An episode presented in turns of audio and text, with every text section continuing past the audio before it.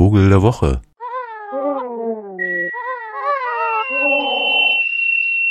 Was vielerorts ein Schimpfwort ist, soll zum Vogel der Woche werden. Eine Schnepfe.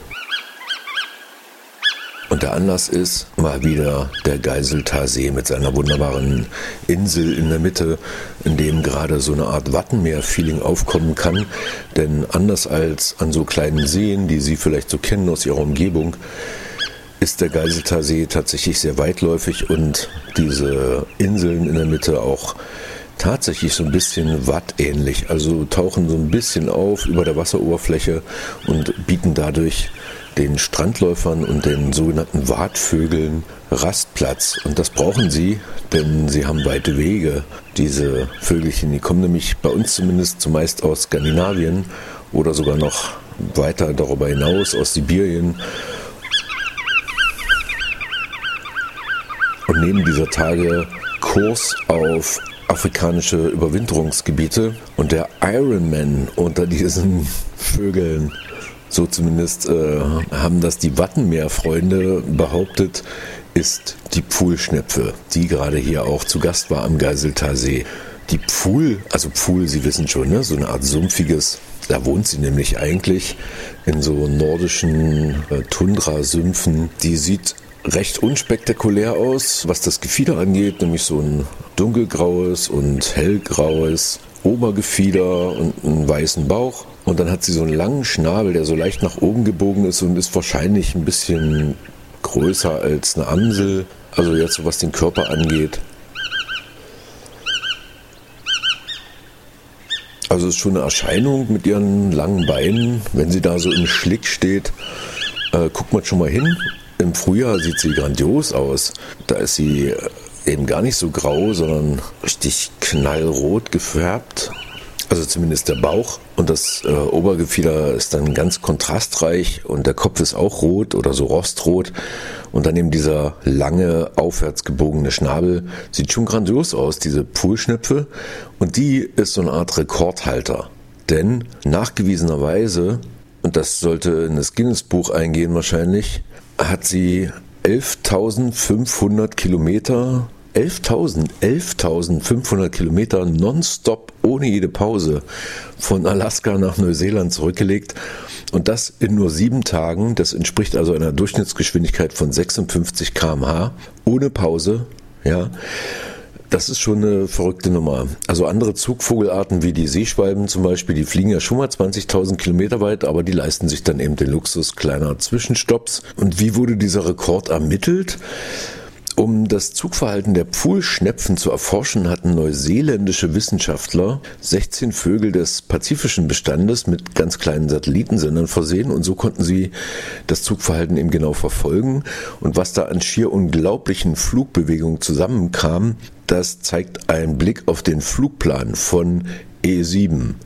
Ja, E7 war der Name dieser besenderten Pfuhlschnepfe. Mitte März flog sie ab von Neuseeland 10.000 Kilometer nonstop Richtung China. Dann hat sie April, Mai da so ein bisschen rumgemacht in China, auftanken ne, am Gelben Meer. Und Ende Mai dann Weiterflug über den Pazifik, wieder 7300 Kilometer bis nach Alaska. Im Juni bis August Brut- und Jungenaufzug und Ende August, und das ist jetzt genau das, was ich ja schon eben gerade erzählt habe, nonstop Rückflug 11.500 Kilometer von Alaska bis Neuseeland.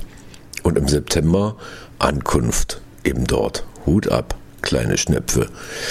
Und dabei hätte E7 bei ihrem Langstreckenflug den Verlockungen der Südsee erliegen und auf den Fidschi-Inseln oder auf Hawaii zwischenlanden können. Es wäre ihr auch möglich gewesen, den besonders beschwerlichen Weg über den offenen Pazifik abzukürzen, hat sie aber nicht. Als wäre sie sich ihrer Mission eines neuen Streckenflugrekordes bewusst, flog sie geradewegs zurück nach Neuseeland, für die Wissenschaftler ein deutliches Zeichen, dass für die Pfuhlschnepfe solche Entfernungen überhaupt keine Besonderheiten sind. Bei ihren Flügen ist die Pfuhlschnepfe übrigens nicht allein unterwegs. Sie bevorzugt kleine Reisegesellschaften, so zwischen 30 und 70 Tieren, die sich dann an ihren Rastplätzen zu großen Trupps vereinen. Und wer Artgenossen dieser Hochleistungssportler gern mal sehen möchte, der braucht vielleicht nicht extra zum Pazifik zu reisen und vielleicht auch nicht zum Geiseltarsee. Einfacher ist es nämlich am Wattenmeer an der Nordsee, denn da rasten jetzt im Herbst bis zu 60.000 Pfuhlschnepfen.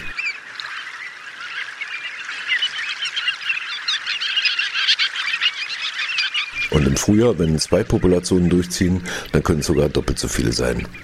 Während der europäische Bestand, der in Nordskandinavien brütet und an den Küsten von Deutschland bis Spanien überwintert, je nach Witterungsverlauf zum Teil nur schlappe 1500 Kilometer weit fliegt, bringt es der sibirische Bestand auf seinem Weg von den Brutgebieten über das Wattenmeer bis hin zu den Überwinterungsgebieten in West- und Südafrika immerhin auf stolze 8.000 bis 10.000 Kilometer Flugstrecke pro Weg.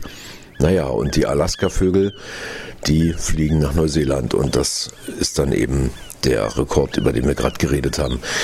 Nicht überall erfahren diese tapferen Vögel die nötige Gastfreundschaft. So bedrohen zum Beispiel Großeindeichungen in Korea und China die Rastgebiete der dortigen Population.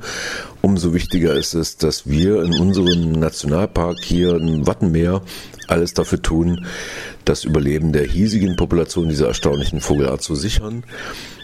Und eine wichtige Sache machen uns diese gefiederten Weltumsegler auch deutlich, Vogelschutz endet nicht an den Grenzen eines Schutzgebietes oder Nationalstaates, sondern das ist eine weltweite Geschichte. Sagen auch die Nationalparkfreunde Wattenmeer.